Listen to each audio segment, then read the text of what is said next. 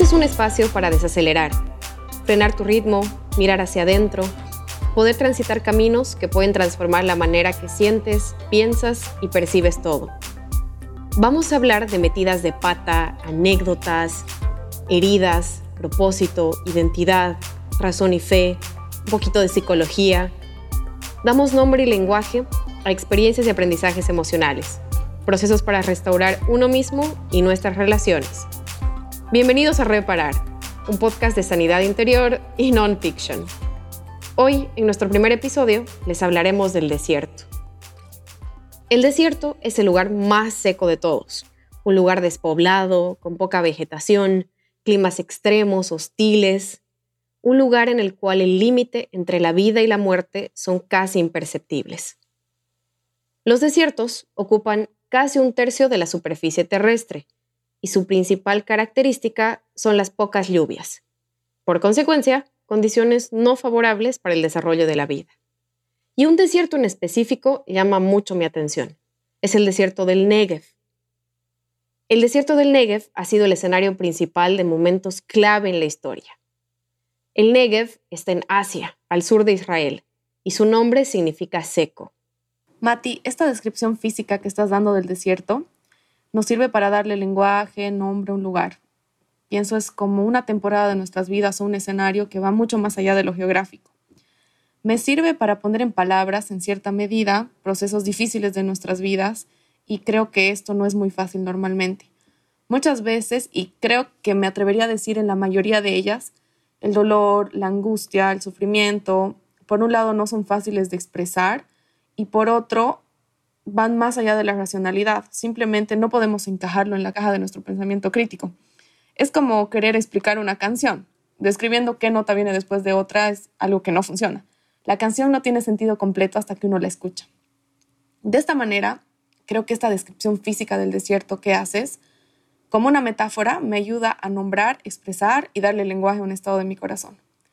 Entonces, emocionalmente, el desierto es un lugar duro, seco, como el nombre del desierto que mencionaste, es difícil, es desolado, mm, tiene poca vida, poca vegetación a primera vista.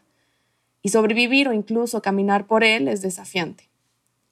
Bueno, algunas cosas importantes acerca del desierto. Es un lugar donde no tenemos cómo saciar nuestra sed fácilmente, no tenemos cómo calmar nuestra hambre fácilmente en general y no tenemos cómo encontrar comodidad en nuestras propias fuerzas. Entonces, un duelo, el fin de una relación, un divorcio, una decepción profunda, el rechazo, nos conecta con esta sensación de profundo dolor que realmente creo que se puede asemejar estar en un desierto físico, donde no podemos hacer nuestra sed y no tenemos vida, entre comillas, a la vista y el panorama se siente desolador. Ubicas ese sentimiento, angustia, ataques de ansiedad o pánico, insomnio, a veces la sensación de que algo está mal y ni siquiera podemos describir qué es ni entender a qué se debe.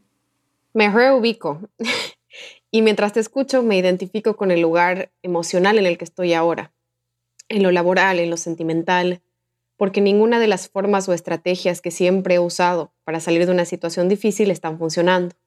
No tengo manera de saciar mi sed. Ay, exacto, yo también, pero honestamente siento que me lanzaron al desierto en un avión en movimiento y sin paracaidillas. y yo siento que iba manejando con mapa, pero lo leí al revés. Entré al desierto por donde decía exit. Realmente, Mati, y si eres como yo, un entusiasta, creo que te vas a identificar o se van a identificar los que nos escuchan con mis esfuerzos para no llegar al desierto. Mi escape de preferencia es la negación. Quiero evadir el dolor a toda costa. Hay un miedo profundo al sufrimiento. Quiero centrar mi atención en el aspecto positivo de todo, ideas interesantes, planes, experiencias placenteras.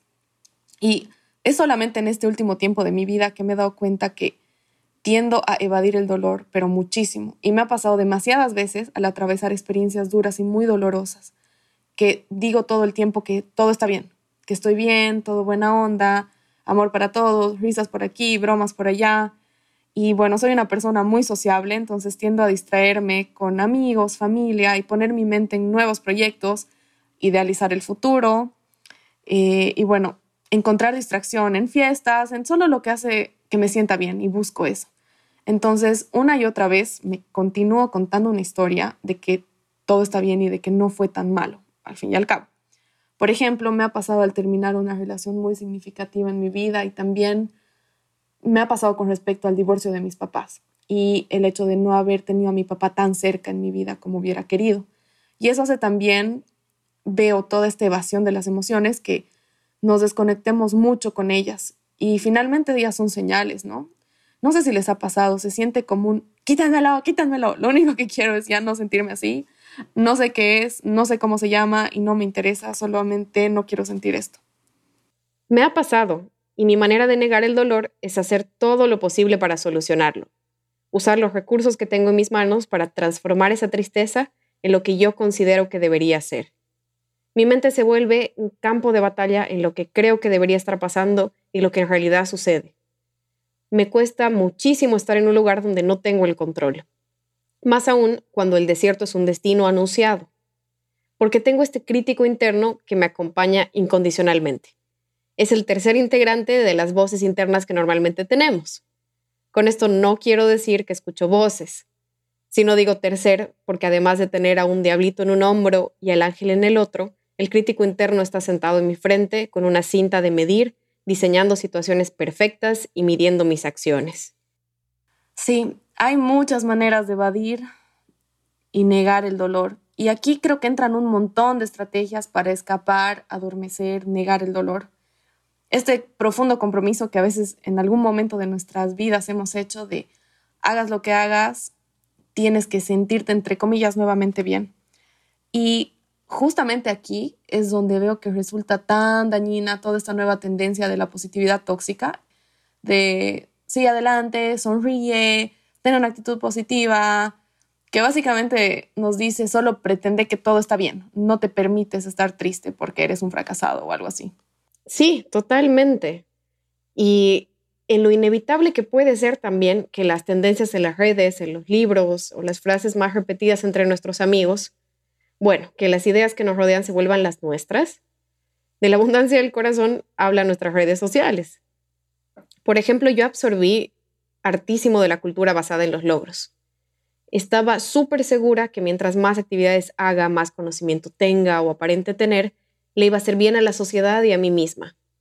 Esta cultura del hacer, que tampoco le da tiempo al sentir, el comportamiento millennial multitasking, que no nos permite disfrutar plenamente nada de todo lo que hacemos o prestarle atención a con quién lo hacemos.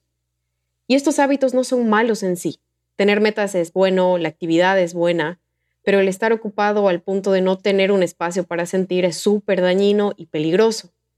Porque externamente no pareciera que nada malo está pasando en el interior de una persona que siempre está corriendo de un lugar a otro no es un escondite emocional que se puede reconocer a la distancia, como el alcohol o otras adicciones.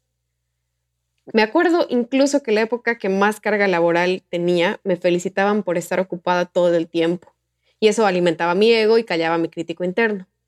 Hacía legítima mi forma de negar el dolor. Uf, totalmente. Y todas estas estrategias no dejan espacio para que podamos sanar, no le dan campo a nuestros procesos, a nuestras emociones, porque continúan haciendo que almacenemos y almacenemos y almacenemos todo lo que nos está pasando. Y mientras nos distraemos pensando que estamos bien con todas estas tareas, aceptadas o no aceptadas por la sociedad, en el fondo estamos en un lugar cada vez más estrecho y con menos espacio para nuestra alma. Y sabes que todas estas estrategias de evasión del dolor me hacen pensar en el libro de Éxodo, que comienza con el pueblo hebreo en esclavitud en una tierra extranjera, están en Egipto bajo el dominio del faraón.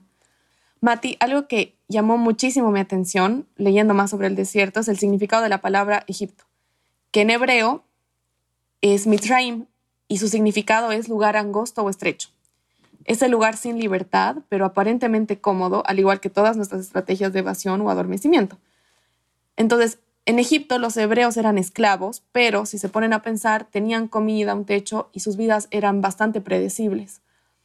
La realidad literal para los hebreos, para nosotras y nosotros, es una realidad metafórica al estar usando todas estas estrategias de evasión de dolor, porque estar bajo la opresión de Egipto nos da un falso sentimiento de seguridad, basado en la percepción de que uno está parado sobre un suelo firme, pero en realidad estamos en una viga que es más angosta cada vez. Bueno, entonces lo que pasa es que Dios le habla a Moisés. Tienen un encuentro y le dice, dile al faraón que deje ir a mi pueblo para que me sirva en el desierto. Dios explícitamente le dice a Moisés, dile al faraón que libera a su pueblo para que vaya al desierto. Y es como, en serio, este pueblo está sufriendo esclavitud por años, vive en muy malas condiciones, es oprimido, es maltratado, apenas tiene esperanza. Entonces estamos de acuerdo en que el desierto no es cómodo. ¿Por qué Dios los lleva ahí? Creo que la respuesta es profunda y compleja. Es un giro inesperado en la trama del Éxodo. Porque los israelitas fueron prisioneros durante 430 años. Son generaciones de generaciones nacidas en esclavitud. La mentalidad de esclavos estaba súper arraigada en ellos. Sin darse cuenta, estaban dispuestos a convivir con los dolores de la esclavitud. La seguridad de sus cadenas eran su única forma de vida. Y al igual que nos pasa a nosotros con nuestras estrategias de evasión del dolor, nos acostumbramos a ellas. No nos damos cuenta que somos esclavos a formas de vivir y de supervivencia en realidad que no se parecen en nada a la vida. El desafío más grande del pueblo de Israel era dejar la mentalidad de esclavos. Y nada que esté profundamente arraigado en nuestra mente y corazón sale fácilmente. Ahí es donde cobra significado el desierto. Los israelitas se conocieron ellos mismos estando ahí. Vieron lo que había en sus corazones y esta mentalidad de esclavos fue notoria.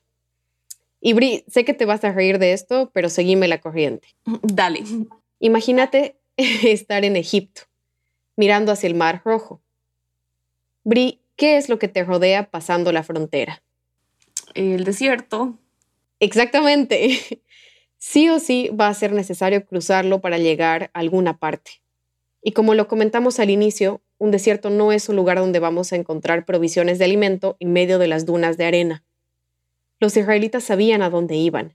Tenían una promesa que fue cumplida a cabalidad, pero Dios no dijo que saldrían volando. Había que atravesar un camino, un proceso. Y la libertad que tuvieron al salir de Egipto no se percibía como tal porque ellos nunca la habían tenido. Ninguno de los que salió de Egipto era hijo de la libertad. Todos habían nacido durante la opresión. Durante muchos años pensé que el éxito en las áreas de mi vida que yo consideraba importante eran la cara, entre comillas, de libertad, y mi captor, el faraón, digamos, ya sea la soledad o el fracaso. Pero cuando tuve lo que pensé que me haría libre, o me sentí vacía o súper insatisfecha. La libertad no sabía libertad y no me sentía plena, porque no hay pasos ni fórmulas. La ecuación de la libertad en nosotros y los israelitas no es promesa menos Egipto menos desierto igual a tierra prometida. Es más como promesa menos Egipto, más desierto, más proceso, más reparación. En fin, no es algo de lo que se puede hacer un checklist.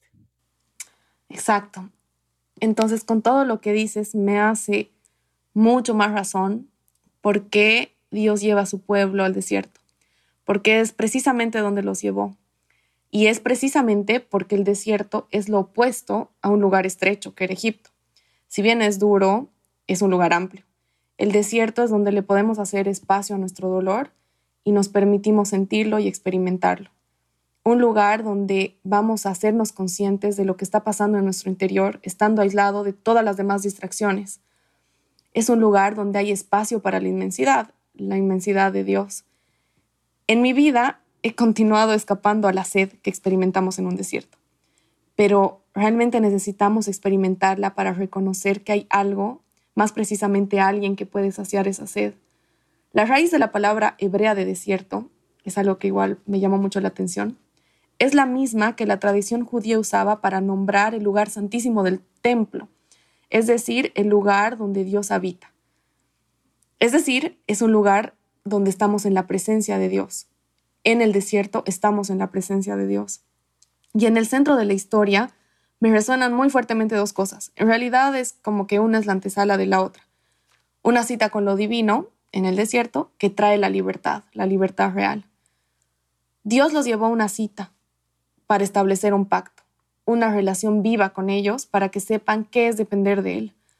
En el desierto no tenemos agua o pan, pero el desierto es el lugar donde cayó maná del cielo, donde salió agua de las rocas, donde podemos entrar de la mano de Dios y depender de Él. El desierto Es donde el pueblo de Israel encontró su identidad porque conoció a su creador, de quien puede depender, y con él supo quiénes eran y cuál era su propósito en medio de estas condiciones hostiles. De hecho, el monte Sinaí era visto como una ceremonia de matrimonio entre Dios y su pueblo, donde los diez mandamientos eran los votos de los novios estableciendo una relación viva con nosotros. Por eso, si hoy están en un desierto, como yo, Dios está cerca. Dios te está invitando a esa cita especial para establecer una relación profunda, viva y real con Él. Dios nos invita a hacer espacio para sentir y hacer espacio para depender de Él porque si tenemos comida no necesitamos maná y si tenemos agua no va a salir de las rocas. Ese lugar difícil es donde aprendemos realmente que Dios nos sostiene todo el tiempo. Aprendemos quién Dios dice que somos. Necesito masticar lo que acabas de decir, Bri, así que lo voy a repetir un poquitito. La raíz de la palabra hebrea de desierto es la misma que la tradición judía usaba para nombrar el lugar santísimo del templo. O sea que el desierto era un símbolo del templo. ¿Podemos enmarcar esa frase y colgarla en el estudio? Es increíble ver cuánta esperanza y propósito encontramos en la Biblia para enfrentar el dolor. Pero como hemos ido comentando, disfrutar el desierto es complejo. Mirando mi vida y leyendo sobre el comportamiento de los israelitas, las palabras de un pastor estadounidense me hacen mucho eco. Dios había sacado a su pueblo de Egipto, pero ahora necesitaba sacar a Egipto de su pueblo.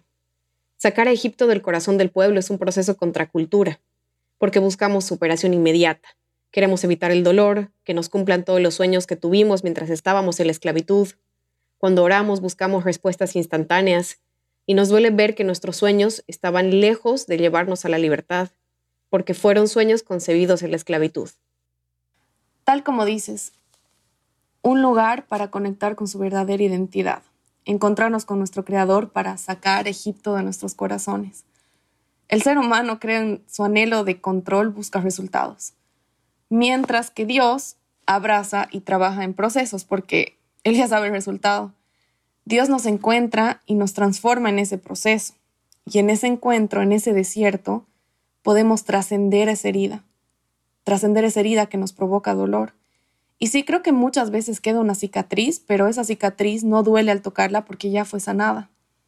Y es precisamente, creo, a través de esta cicatriz que el amor de Dios fluye hacia otras personas, para que algún día conozcas a alguna persona con la misma herida y puedas mirarla a los ojos y decirle yo también. Y puedas mirarla y decirle ya no duele, la cicatriz y el aprendizaje permanecen y para ti también va a pasar. Exacto, Bri.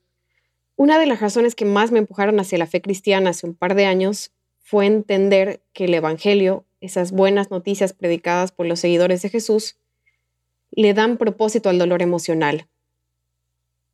Y ahora que me animo a sentir, a parar el frenesí de todas las actividades y admitir que tengo muchas heridas emocionales, no las describiría como simples heridas, sino como cráteres.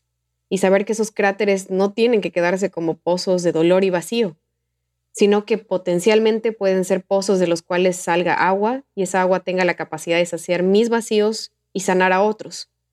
Esa es una de las verdades que más ha transformado mi vida. Y terminando, volvamos al principio de nuestra charla, al desierto del Negev, donde todos estos hechos pasaron. Les cuento que algo hermoso sucede en la temporada menos esperada. Es al final del invierno.